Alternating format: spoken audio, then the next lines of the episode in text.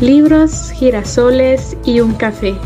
Es tu espacio para escuchar, motivar y empoderar a la mujer guerrera que llevas dentro. En DMAG te damos la bienvenida.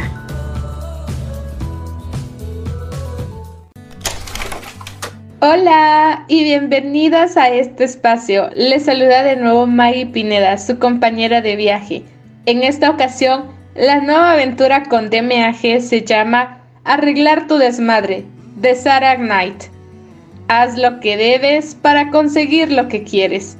La experiencia en la que nos vamos a embarcar a partir de hoy es única, como el resto de los libros que ya tenemos en la lista de reproducción, los cuales también te invito a escucharlos. Te aseguro que será una transformación total en este tu viaje de mujer a guerrera. Y sin nada más que agregar, Comencemos. Arregla tu desmadre. Haz lo que debes para conseguir lo que quieres. Sarah Knight.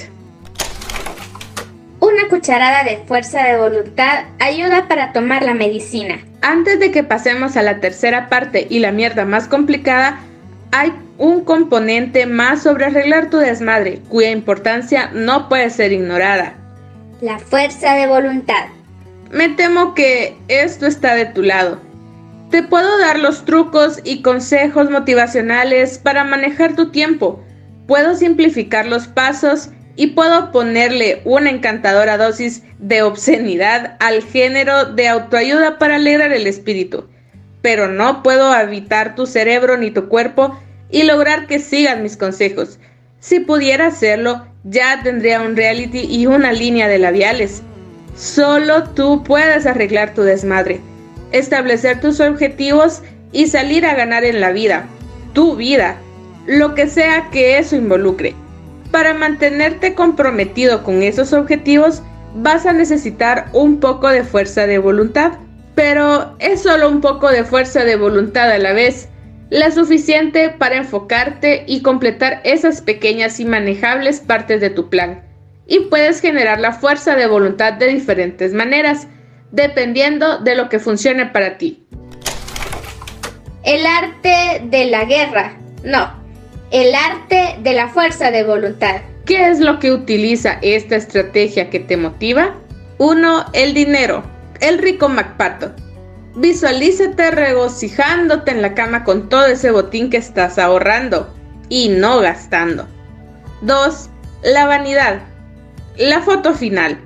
Colgar en el refrigerador una foto de una versión más delgada de ti no es la peor forma de acallar al mago del control de los impulsos. 3. La adulación. El impulso del ego. Las personas que ganan en la vida a menudo son admiradas por sus pares. Si esto te atrae, úsalo como combustible. 4. 4. El poder del pensamiento negativo. Gracias por encender el fuego y mantenerlo ardiendo. Y 5. La responsabilidad. El ¿quién te crió? Date un zape justo como tu mamá solía hacerlo.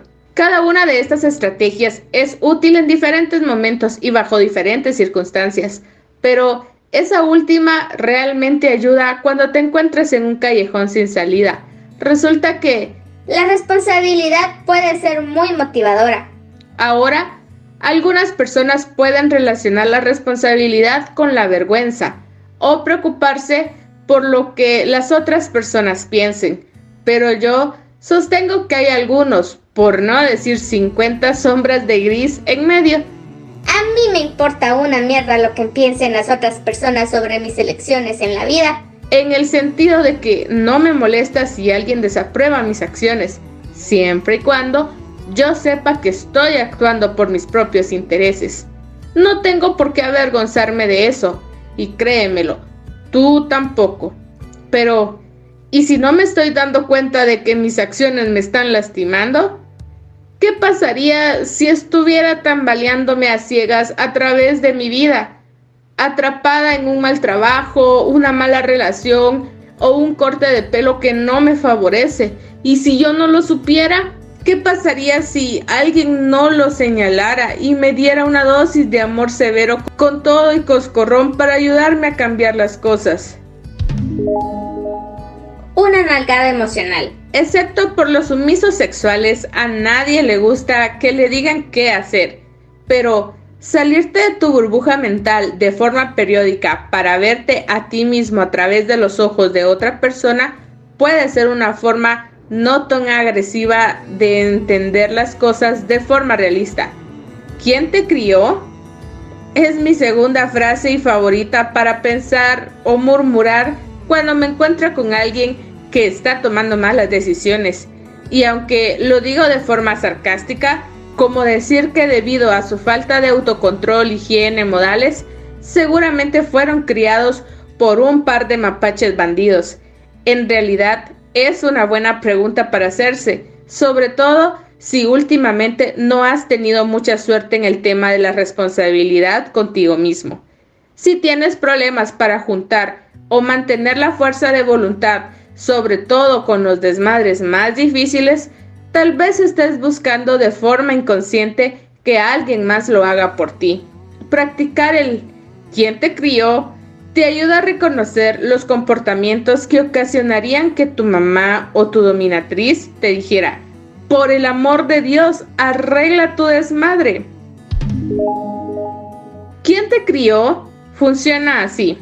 Si te preguntas, ¿por qué un ligue no puede pasar una noche conmigo? ¿Deja tú desarrollar una relación significativa? Cuestiónate. ¿Mi madre aprobaría ese nido de calzoncillos sucios que construí en mi cama en vez de lavarlos? Si no, ¿por qué alguien más lo haría?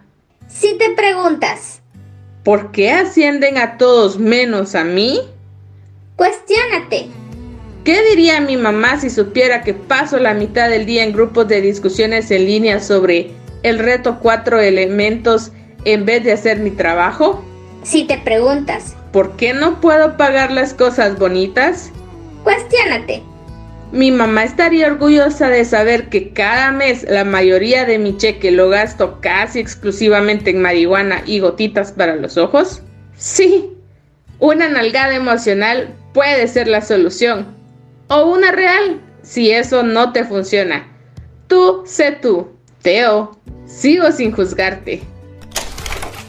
Apóyanos en este gran proyecto de vida enfocado a toda mujer que busca su estabilidad emocional, física y económica. Tu donativo nos ayuda a crear contenido de calidad. Búscanos en nuestra cuenta de GoFundMe como De Mujer a Guerrera. Síguenos en nuestras redes sociales como arroba soydmag. No te pierdas de todas las sorpresas que tenemos preparadas para ti. Capítulo 3. Desmadrotes envejecer, salir adelante, ponerte en forma y mejorar tu vida en general. No vamos nada mal, ¿cierto? Estamos haciendo excelentes progresos. A estas alturas ya eres una pistola de las listas de tareas imprescindibles. Tu bandeja de entrada está al tiro y tal vez hasta tenga tus mil pesos extras en tu cuenta de banco que ansías gastar. Aprendiste sobre el valor de priorizar, el día laboral se ve más manejable y finalmente sabes cuánto tiempo te toma bañarte y depilarte. Muchas felicidades. Estás bien entrada en el camino de ganar en la vida y sin ser un cretino insufrible debo agregarlo. Si eres un Teodoro, no sé por dónde comenzar. Ya no debería estar en tu vocabulario ni tampoco hay demasiadas cosas en mi lista. Ahora nos moveremos a lo que creo que es el territorio de Alvin. Cosas que requieren mayor tiempo de atención o un compromiso prolongado. Aunque hay que decir que todas las ardillas pueden y se beneficiarán de la tercera parte que, como es mi costumbre, está dividida en tres categorías más pequeñas y manejables. 1. Responsabilidades y relaciones. Ser un adulto y actuar como uno. 2. Trabajo y finanzas. ¿Quieres que te asciendan? No busques más. Además, delegar, disfrutar tu tiempo libre y ahorrar para el retiro. Y 3. Salud, casa y estilo de vida. Mantenerse sano y salvo. Para que logres llegar al retiro, mantener tu casa limpia después de que la limpies, las formas en las que Discovery Home and Health te engañan y los beneficios de contratar a un profesional. y hacer tiempo para tus pasatiempos y búsquedas creativas. Oh, lo siento, Alvin. ¿Creías que estaba bromeando? ¡Sorpresa! No lo estoy. Responsabilidades y relaciones. En esta sección exploraremos el adulting o adultear, un término que no acuñé yo, pero desearía haberlo hecho. Arreglar tu desmadre no es puro correo electrónico y alcancías. También tienes que ir al doctor, renovar tu pasaporte y aprender a despachar tus molestos deberes con habilidad y vigor. Deja de pagar recargos y comienza a escribir tarjetas de agradecimiento. Y en medio de todas estas cosas, tienes que encontrar tiempo para dedicarle a tus amigos, tu familia, las personas con las que estás teniendo sexo o todos ellos. Pero solo si en verdad lo quieres. Como de costumbre, no estoy aquí para decirte qué hacer, solo cómo puedes hacerlo si lo consideras importante para ser feliz. Tal vez a ti te interesa más dejar una relación para siempre, no solo por el fin de semana. En este caso, continúa leyendo, pero yo no dejaría este libro abierto sobre la mesa de café. Error de novatos. Solo para adultos. Cuando tenía 10 años intercambiaba libros de B.C. Andrews con mi primo el más grande. En ese entonces no entendía todas las cosas de adultos que había en ellos, pero sí aprendí un par de valiosas lecciones como nunca subestimes lo que la gente puede hacer por una herencia y si lo único que comes todo el día son donas glaciadas, probablemente te enfermes. Espero que haya algunos niños allá afuera igual de emocionados que yo por la siguiente sección. No es clasificación X, lo siento, pero es informativa y leerla ahora hará que sus vidas sean más fáciles cuando ingresen al mundo de los parquímetros y las mastografías. La vida es un lanzamiento. Parte de ganar en la vida es lidiar con esta mierda que de repente demanda tu atención con urgencia. Un niño de 3 años que se encaja un clavo oxidado en el patio de recreo generalmente tiene allí a un maestro, un padre o una niñera para calmarlo, quitarle el polvo, aplicarle pomada antibacterial y hacer la cita de seguimiento para la vacuna de tétanos. Cuando eres un adulto y suceden estas cosas, tienes que lidiar con ellas tú sola. Nota para ti y tu soledad. Agrega Neosporin a tu lista de compras, me lo vas a agradecer. Pero un clavo oxidado, por más desagradable que sea cuando se introduce en tu piel, no debe poner todo el juego de la vida en peligro. Lo sé, es odioso sentir que finalmente conquistaste tu rutina diaria, una bola rápida en la zona de strike. Y luego la vida te arroja una bola curva. Por suerte, todo lo que has aprendido hasta ahora sobre manejar mejor tu tiempo, priorizar y controlar los impulsos te preparó para este desmadre. Ya eres más eficiente, ¿cierto? Ya no vas tarde todo el tiempo. Tus días tienen más estructura y por lo tanto son más relajados. De hecho, estás bateando bolas rápidas en el parque de tus sueños, lo que significa que tienes más tiempo, energía y dinero para gastar para los otros lanzamientos que la vida te haga, ya sean bolas curvas, bolas rápidas o un inmundo cambio de velocidad. Esos lanzamientos pueden incluir gastos inesperados. Ya hablamos de los gastos, de entender cuánto inviertes y en qué para controlar tus finanzas y de reforzar tus ahorros. Pero, ¿qué hay de los costos ocasionales como la renta de un smoking o las multas de estacionamiento? Estos no aparecen en los cálculos diarios ni mensuales porque son poco frecuentes, pero cuando ocurren no puedes dejarlos de lado y solo porque no te has entrenado para pagar una multa de estacionamiento todos los días, no significa que debas ser menos rápido y decisivo cuando esas tareas aparecen en tu lista de imprescindibles dos veces al año. Las personas que tienen su desmadre arreglado no pagan recargos. La cita con el doctor. Quizás eres un raro espécimen cuya genética es perfecta y no ves la necesidad de mantenerte al día con tus exámenes físicos anuales ni el ritual sadista de ir al odontólogo, lo cual me parece muy bien, pero si no está descompuesto, no lo arregles. Pero algún día un profesional de la salud te dirá que necesitas revisarte o peor, comenzar a cuidarte. Y esa cita dará vueltas por tu cabeza como una cuchilla de guillotina hasta que la hagas. Sí, es molesto. Y sí, puede ser una llamada incómoda si estás en una oficina abierta rodeada de compañeros de trabajo. Y sí, la idea de recibir un tacto por una versión de mediana edad de tu primo Steve es un poco apetecible, en el mejor de los casos, pero por el bien de tu salud, por no mencionar tu lista de tareas imprescindibles, tienes que escabullirte, hacer la llamada, estimar el tiempo que tomará e ir. Las personas que tienen su desmadre arreglado no sufren sin necesidad. El pasaporte expirado. No pases por la casilla Go del monopolio. No llegues a la frontera de Canadá sin darte cuenta de que tu pasaporte está vencido. Arregla tu desmadre. La nota de agradecimiento. Hola, yo soy un adulto, tú eres un adulto. Actuemos como tales. Si una persona hace algo lindo por ti, agradecelo. Si hacen algo extra lindo por ti, agradecelo por escrito. El buen karma que obtienes del universo por enviar una nota vale los tres minutos de tu día que tome escribirla y llevarla al correo. Pero especialmente si estás en el extremo receptor de una andanada de regalos, la boda, baby shower, graduación, lo que sea. Arregla tu desmadre y escribe las notas de agradecimiento antes de que empieces a utilizar tus regalos. Yo escribí todas las notas de agradecimiento de mi boda en el aeropuerto mientras esperábamos para abordar el avión hacia la luna de miel, lo que significó que cada margarita subsecuente venían libres de culpas. El deber molesto. Para mí, esto típicamente involucra ir a la oficina de correos, que es una tarea extraña en un mundo gobernado por correos electrónicos y Jeff Bezos. Odio la oficina de correos.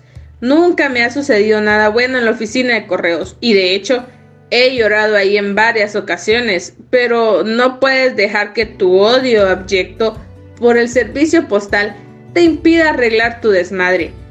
Porque si evitas los deberes molestos demasiado tiempo, terminarás gastando 600 pesos para enviar por correo urgente la tarjeta de cumpleaños de 40 pesos de tu abuelo y eso es estúpido, ¿no lo crees?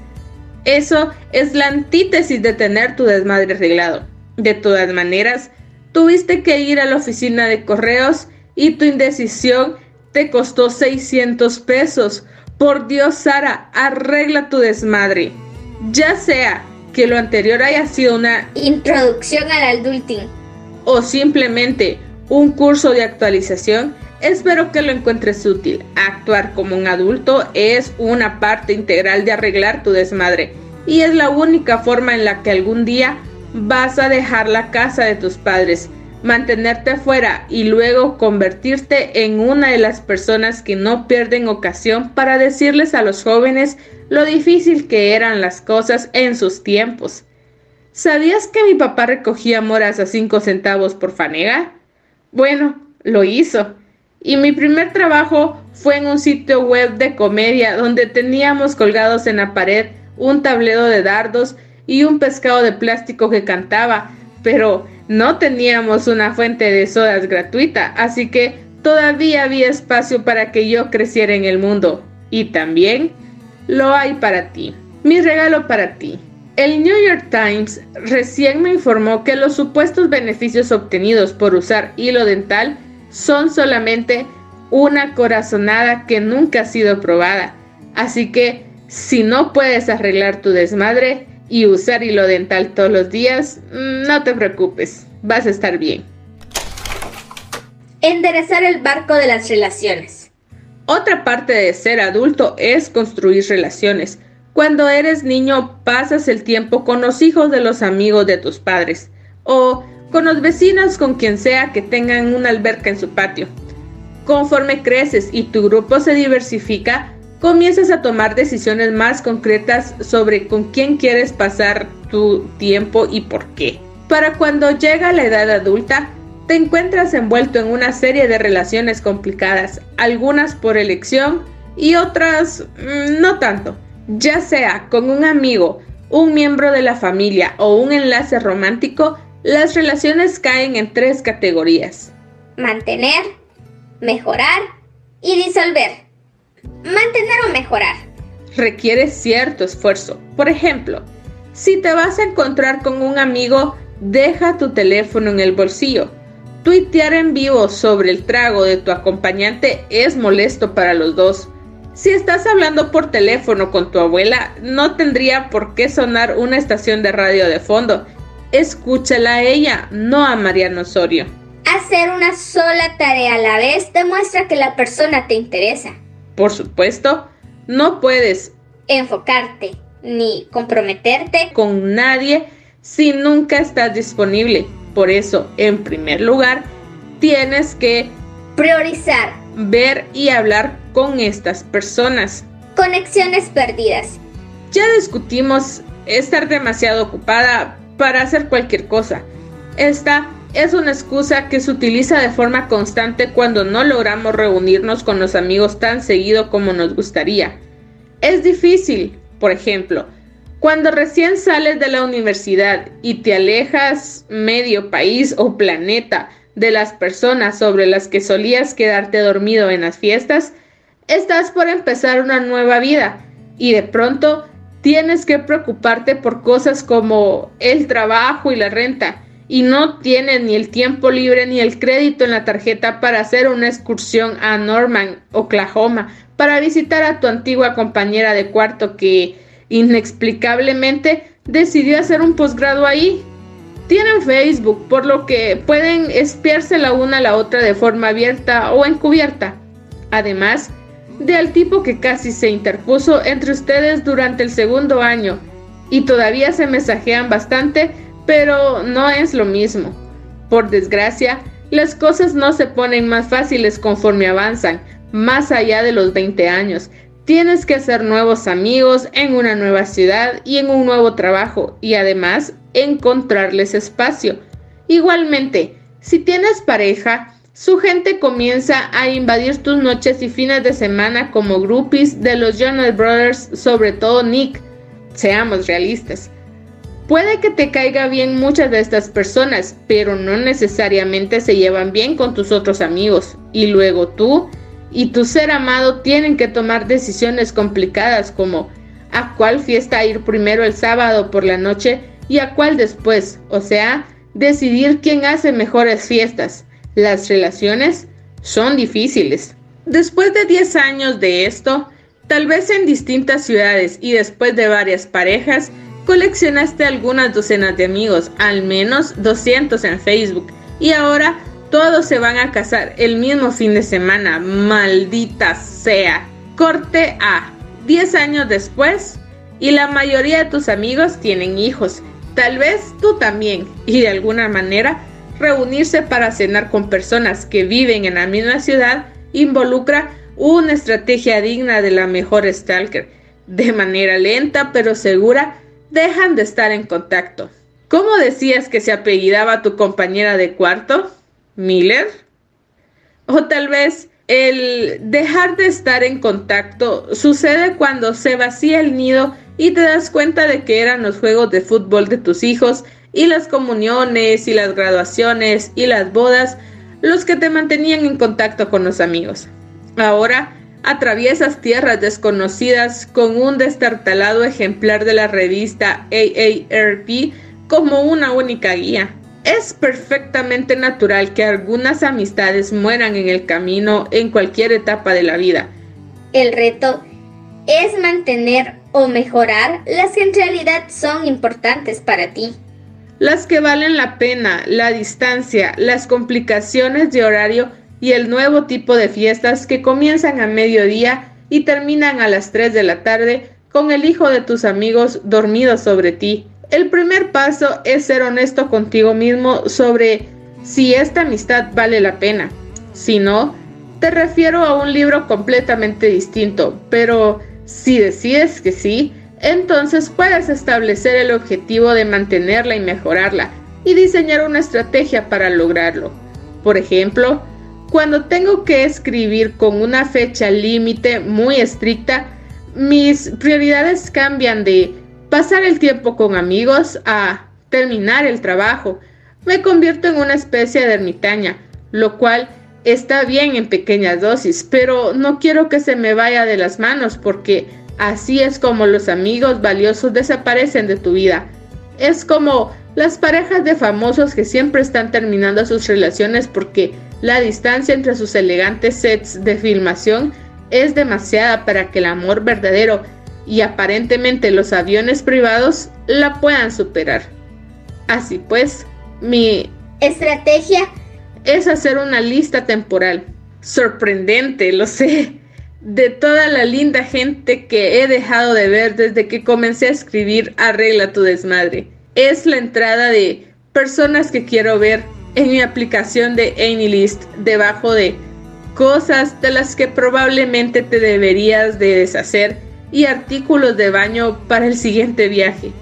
No hago esto porque de otra manera olvidaría los nombres de mis amigos, sino como un recordatorio visual de que no solo quiero verlos, sino que necesito hacerles tiempo, es decir, enfocarme tan pronto salga del modo deadline.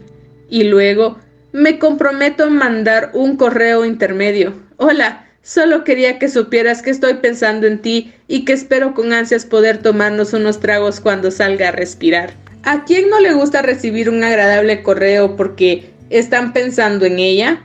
Una nota de una sola línea puede darle la vuelta a la sensación de tal vez esta persona no valora mi amistad. Una línea. Toma muy poco enfoque y compromiso redactar un correo electrónico de una línea. Entonces, ¿la amistad vale la pena o no? Alto mantenimiento es bajo mantenimiento. Con la familia, las cosas pueden ser un poco más complicadas. Solo una pizca, una partícula, una nada. Tal vez tienes un hermano o un padre con el que no te sientes o no te quieres sentir muy cercano pero por alguna razón sí te importa mantener la relación. No puedes vivir con ellos, pero tampoco sin ellos. Lo entiendo por completo. Bueno, supuestamente le das mantenimiento a otras madres todo el tiempo, ¿cierto?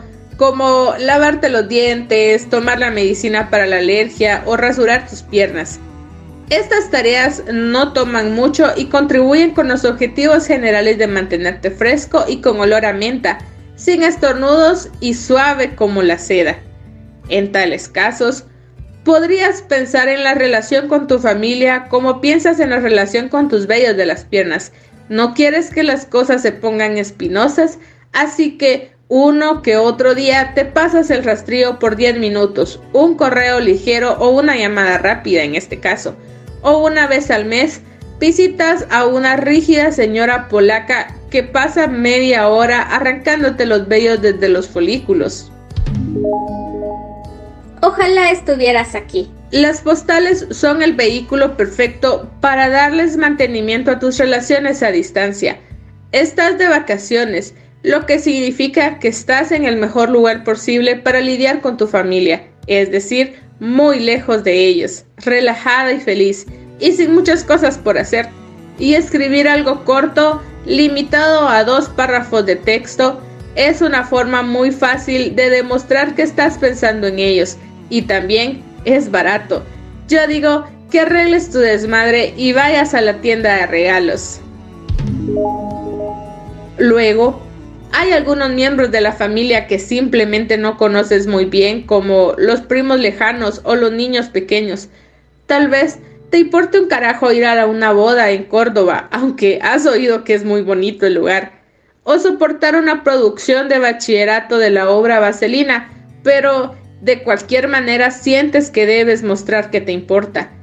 Es momento de crear una estrategia, enfocarte y comprometerte. ¿Quieres honrar las nupcias de tu prima Débora? Decide tu presupuesto. Tómate 10 minutos para meterte a su lista de regalos en línea y deja que tu American Express hable por ti.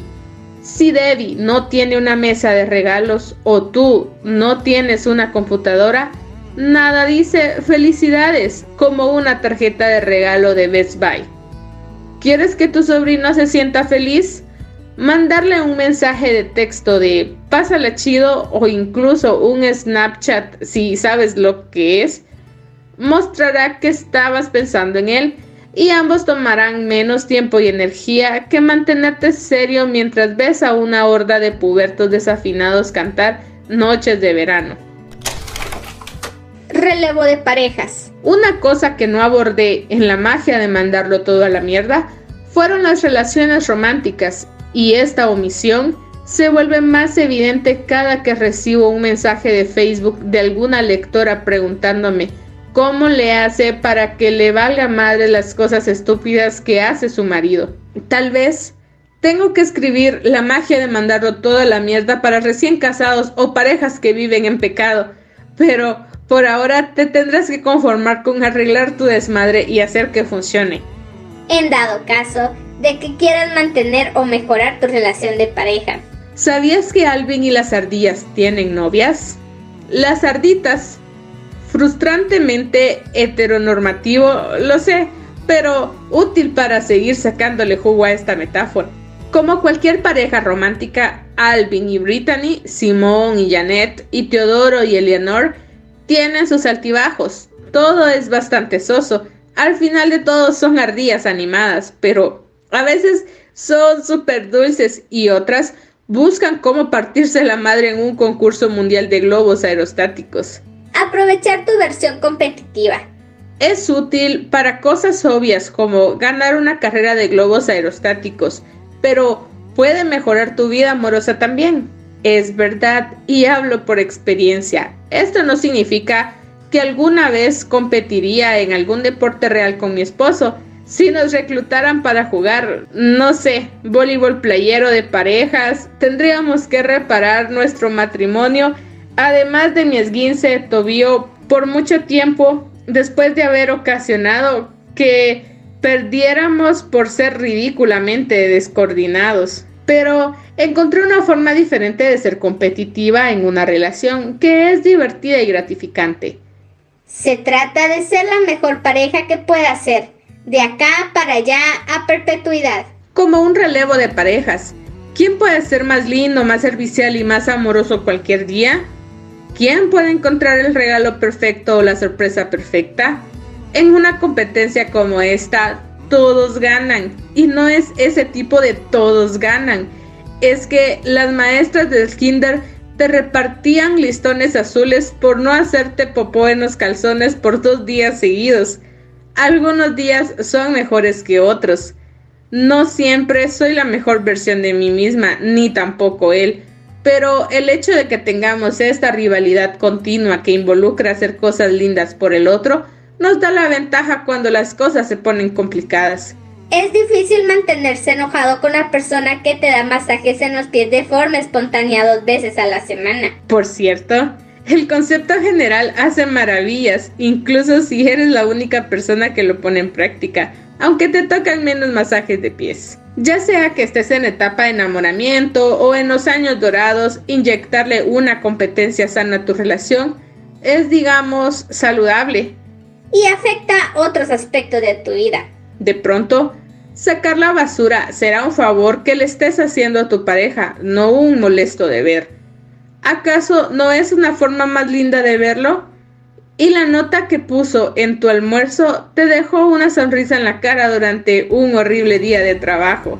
Sí, tu jefe debería chupar un huevo, pero no los que utilizaron para este sándwich. Si tu objetivo es la felicidad y la armonía, solo mantén a la vista todo el tiempo tus llaves, tu teléfono y tu cartera.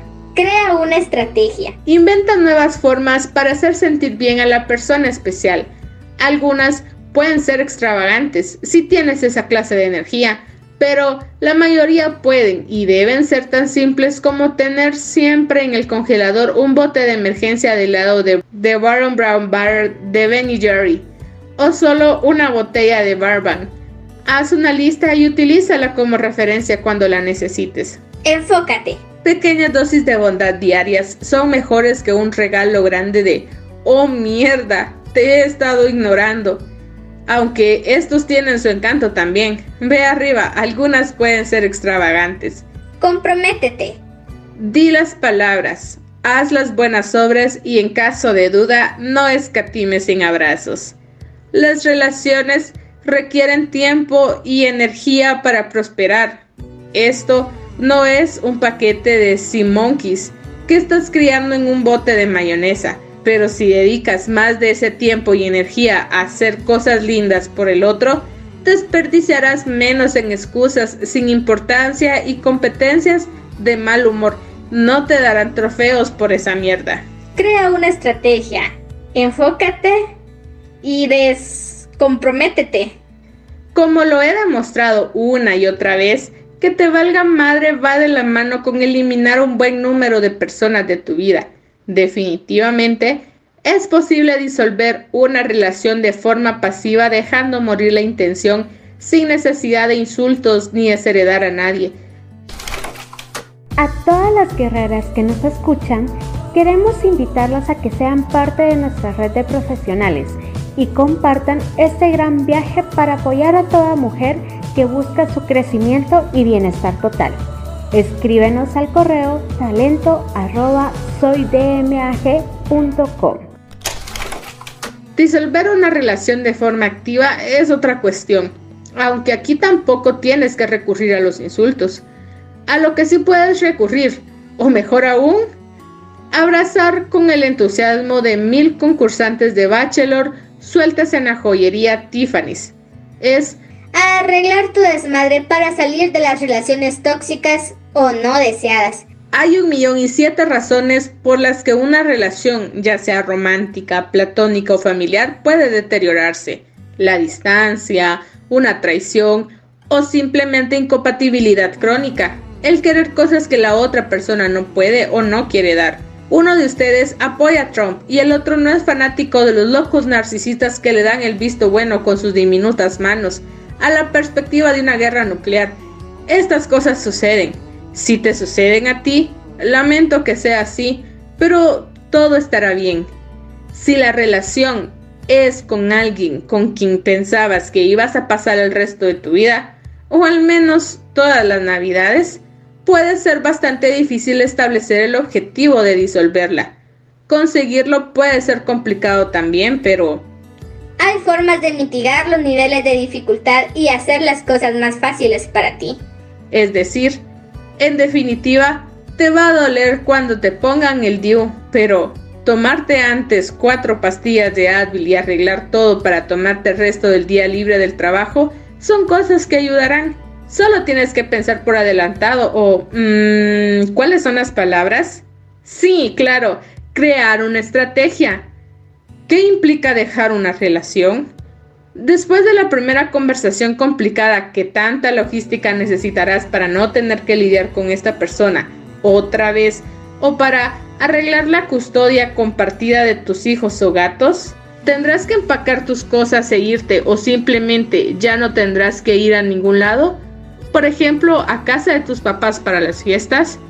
Mi intención no es tratar la disolución de una relación de toda una vida o incluso de una relación de cinco años como una especie de molestia sin sentido. Eso no es justo ni para ti ni para tu tío republicano. Pero, haciendo uso de mi mejor versión de Scarlett O'Hara, declaro que sin importar la complejidad de la situación, siempre puede ser partida en tareas más pequeñas y manejables. Después, establece un periodo y enfócate en cada tarea conforme vaya llegando. Luego, comprométete o descomprométete según sea el caso. No tengo que tener un bebé porque sea lo socialmente aceptado. Ah, y aquí va una idea novedosa. ¿Qué tal si no te comprometes del todo con una relación romántica? Eso también está bien. Puedes estar de poca madre tú sola sin importar la vieja carga de deberías que buscan insertarte tu familia, tus amigos y la sociedad en general. Ser soltera está bien. Salir con gente está bien. Incluso los puedes alternar Y ya que estoy en esto, aquí hay una lista de otras cosas que no tienes que hacer solo porque otras personas creen que deberías. 1. Ser heterosexual. 2. Confirmar tu género. 3. Casarte. 4. Poner toallas con monogramas en tu lista de regalos. 5. Tener dos hijos y medio. 6. Ser dueño de una casa. 7. Deshacerte de tu correo de Hotmail. Lo que sí debes, sin embargo, es aceptar mis consejos, todos ellos y sin ninguna excepción. Trabajo y finanzas. Como ya lo sabes, una gran parte de arreglar mi desmadre en los últimos años fue renunciar a mi trabajo para trabajar por mi cuenta. Pero tú puedes ser tan feliz como una lombriz en tu chamba actual. Tan feliz de hecho que solo quieres un aumento, un ascenso, no cambiarlo todo por una bolsa de coco y una araña como mascota. Eso es genial y yo te apoyo. Más cocos para mí, claro está. Esta sección no solo es sobre mantener, sino mejorar tu vida laboral. Desde subir tu puesto en la jerarquía hasta aprender cómo disfrutar una vacación bien merecida. La primera parada de ese tren, llamada Estación del Ego, te mostraré cómo el dinero por el que trabajas con tanto esfuerzo ahora puede servirte mejor a largo plazo, porque el interés compuesto te vuelve millonetas, o al menos hace que no tengas que seguir persiguiendo la chuleta cada mes cuando cumplas 80, un objetivo con el que la mayoría de la gente se puede sentir identificada. Habilidades incluidas. Sin importar cuál sea tu trabajo, una carrera tradicional o algo inusual y fabuloso, siempre habrá gente que tengas que impresionar para llegar a la cima. ¿Y qué es más impresionante que tener tu desmadre arreglado? Olvida los conocimientos básicos de Photoshop y las conversaciones básicas en francés de tu currículum. Yo contrataría a esas personas. En la parte 2, Teodoro y sus detalles. Cubrimos muchas de las técnicas de autogestión con respecto a tu vida laboral. Tiempo, listas de tareas pendientes, fantasías de venganza, etc. Y por supuesto, llegar a tiempo y alcanzar las fechas límite son cosas útiles sin importar lo que suceda.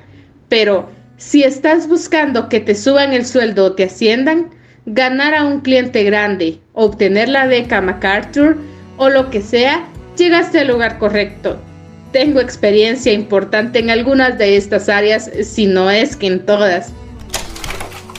Sé una persona confiada. Mostrar confianza, incluso si te estás muriendo de miedo por dentro, es una excelente forma de ganarte la confianza y el respeto de tu jefe o de tus clientes y avanzar. Más adelante en el libro hablaremos sobre cómo combatir la ansiedad y otros estados mentales destructivos que pueden hacer tambalear tu confianza, pero por ahora solo trabajaremos en las apariencias. Por dentro puede ser Verbal Kings, pero por fuera tienes que ser Kaiser Sauce. Lo sé, esto no es algo natural para los teodoros.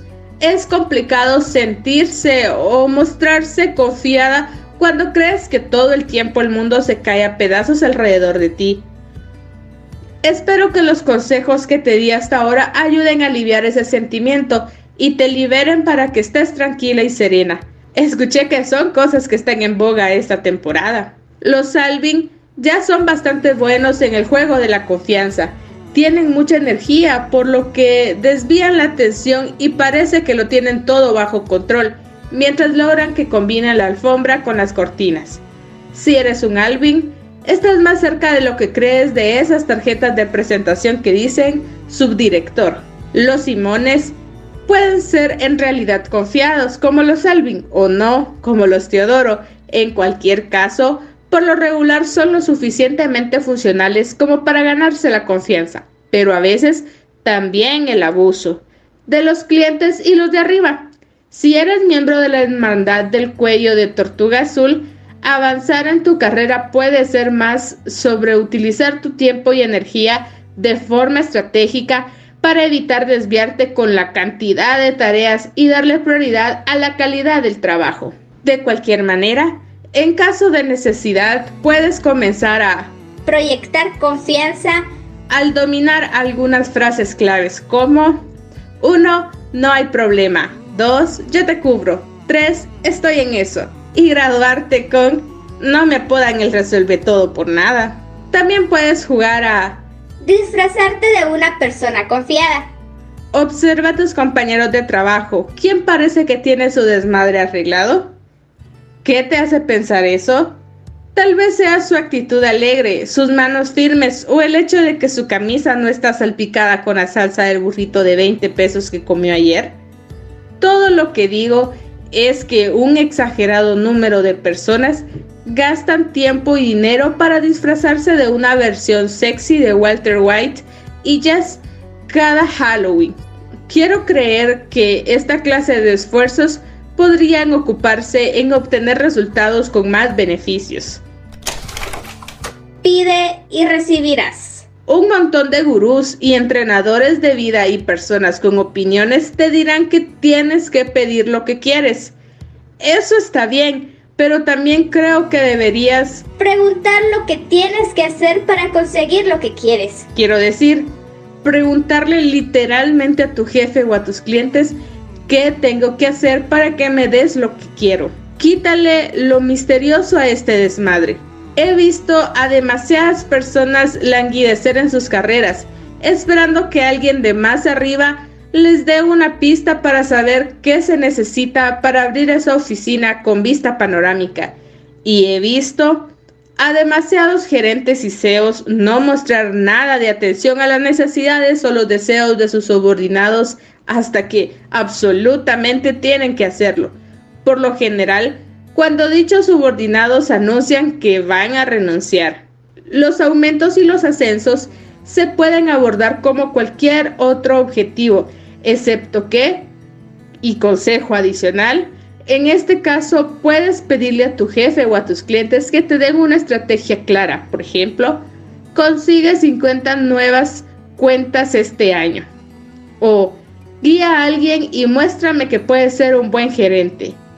Y tú, seguirte directo con el enfoque y el compromiso. ¿Listos? Acabas de eliminar al intermediario esas son habilidades de un subdirector por si no te has dado cuenta. Sin mencionar que esta táctica tiene el beneficio añadido de subrayar cuando no haya cabida para un ascenso o ganar más. Si haces una pregunta así y tu jefe se atraganta, tartamudea y te esquiva, bueno, eso te dice algo. En ocasiones, las personas languidecen no porque no sean capaces de avanzar, sino porque no hay más camino adelante y simplemente no lo saben. ¿Por qué? Porque no lo han preguntado. Si tu jefe te dice que no hay nada que puedas hacer o simplemente no te dice nada, entonces velo de esta forma. Acabas de dar un gran paso para buscar un trabajo en donde sí puedas avanzar. Por fortuna, tienes tu desmadre arreglado. ¿Ya agregaste ese elemento a tu currículum? Así que conseguir uno no debería de ser un problema. Cinco formas más en las que puedes demostrarle a tu jefe que tienes tu desmadre arreglado. Número uno, siguiendo sus instrucciones. Número dos, reconociendo tus errores. Número tres, siendo proactiva. Número 4. Dejando este libro en su escritorio. Y número 5. No siendo insufrible. Te enseñaré mi fuera de la oficina si me enseñas el tuyo. Una vez que hayas conseguido tu ascenso y trabajado hasta el cansancio para probar que lo merecías, te toca tomarte unas bien ganadas vacaciones. En la segunda parte ahorramos para eso. Ahora tienes que asegurarte de que puedas salir por la puerta para disfrutarlas, lo que a menudo significa abarrotar una semana extra de trabajo en los cinco días antes de partir. Apúntalo. En esta situación considera la anticipación versus la realidad y actúa en consecuencia. Con eso me refiero a que la anticipación de atrasarte en el trabajo y todos esos y si en incertidumbres que acompañan ese territorio es suficiente para mandar a la mayoría de las personas a la habitación del pánico. A mí me solía asustar mucho dejar todo listo para salir de vacaciones, no solo por el hecho de resolver por anticipado una semana adicional de trabajo, sino por lo que las otras personas pudieran requerir de mí mientras yo no estaba, y en consecuencia me preparaba en exceso, Además de cualquier forma, desde las vacaciones revisaba mi maldito correo todo el tiempo, dejando sin sentido el propósito de haberme preocupado tanto por las cosas que pudieran o no pasar. Todo este galimatías era una clase magistral tanto de ansiedad como de ineficiencia. Sin embargo, en realidad, regresar a la oficina después de siete días a bordo de un crucero todo incluido por el Mediterráneo es lo que es.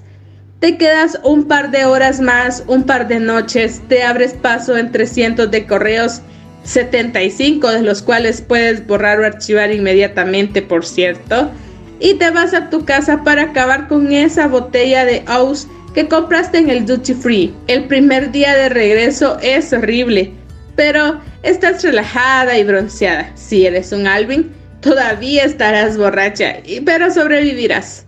Me tomó hasta febrero de 2014, 14 años de mi vida laboral adulta, poder irme de viaje por más de un fin de semana sin revisar mi correo electrónico del trabajo. Antes de que todos tuviéramos Blackberries, durante mi luna de miel checaba el correo del trabajo en el centro de negocios del hotel. ¿Te acuerdas de ellos? Bueno, por coincidencia, mis primeras vacaciones libres de correo también fueron mi primer viaje a la ciudad de República Dominicana, que ahora llamo hogar.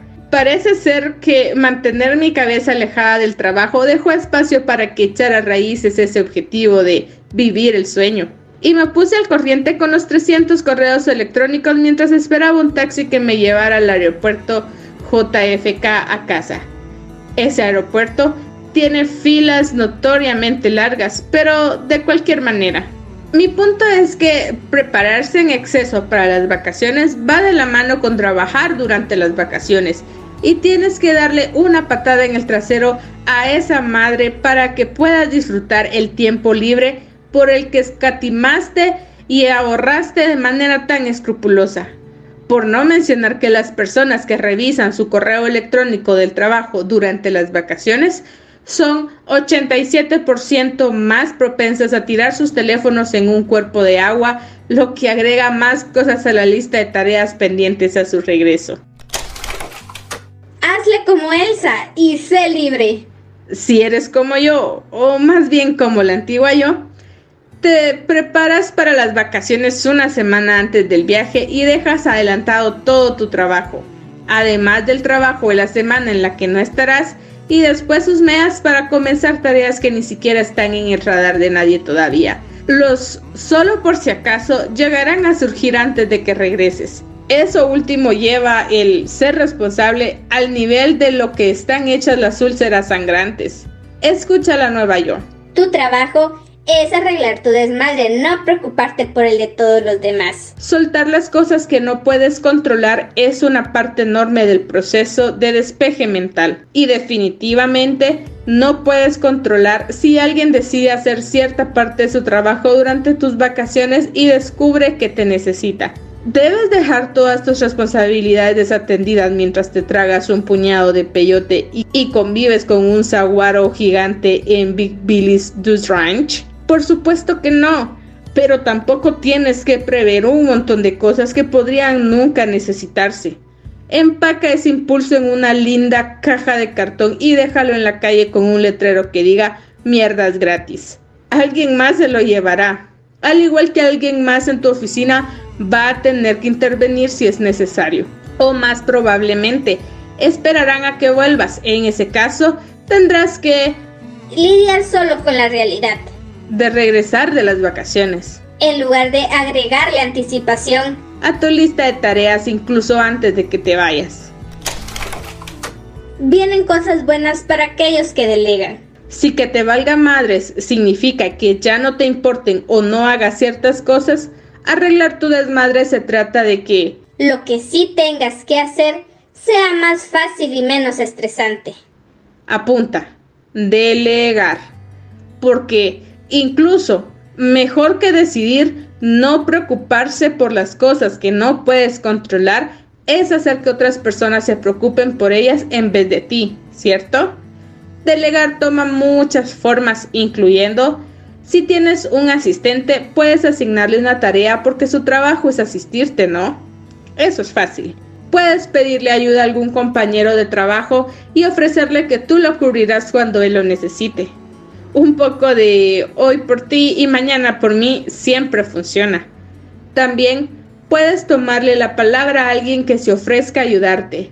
Si tienes sobrecarga de trabajo, ya sea antes de las vacaciones o cualquier día, y alguien, tu asistente, tu amigo, el tipo de UPS, lo nota y se ofrece a quitarte un peso de encima, por el amor de Dios, di que sí. Y luego, di gracias. Por fin puedes dejar el rol protagónico en tu versión individual de Oliver Twist. Eso de, por favor señor, quiero un poco más. Se está volviendo extremadamente agotador, ¿cierto? Si estás en una junta en la que se asignan tareas extras, te recomiendo hacerle como cuando el dentista te ofrece paletas sin azúcar no levantes la mano. Recuerdo claramente la última vez que me ofrecí para hacer trabajo extra en mi último trabajo corporativo.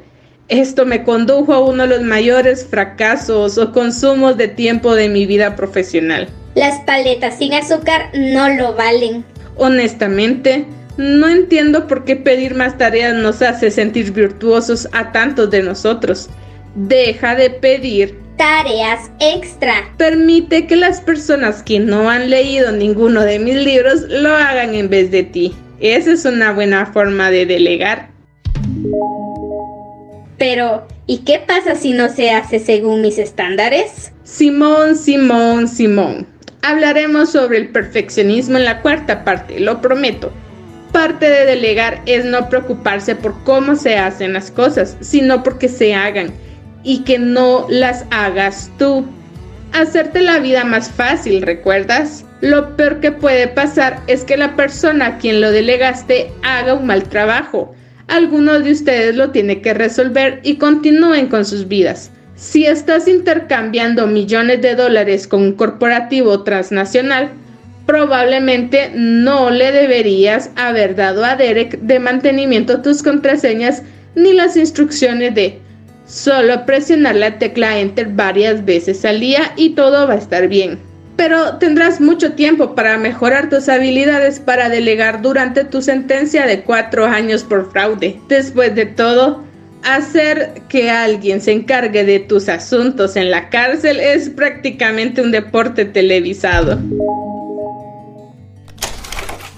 Nadie morirá en el intento. Cuando se trata de proteger tu tiempo libre, o tu tiempo en general. Tienes que establecer límites y hacer que se cumplan. Una vez que hayas preparado, delegado e intercambiado tu cubículo por una cabaña, quieres librar tu mente de las malditas preocupaciones laborales para que puedas disfrutar de tu tiempo libre al máximo. La mejor forma de hacer esto es desconectarte por completo de tu vida laboral. No solo debes resistir la tentación de revisar tu correo electrónico o llamar, ni siquiera debes dejar esa posibilidad abierta en tu respuesta automática de estoy fuera de la oficina. Esto no es desconectarse.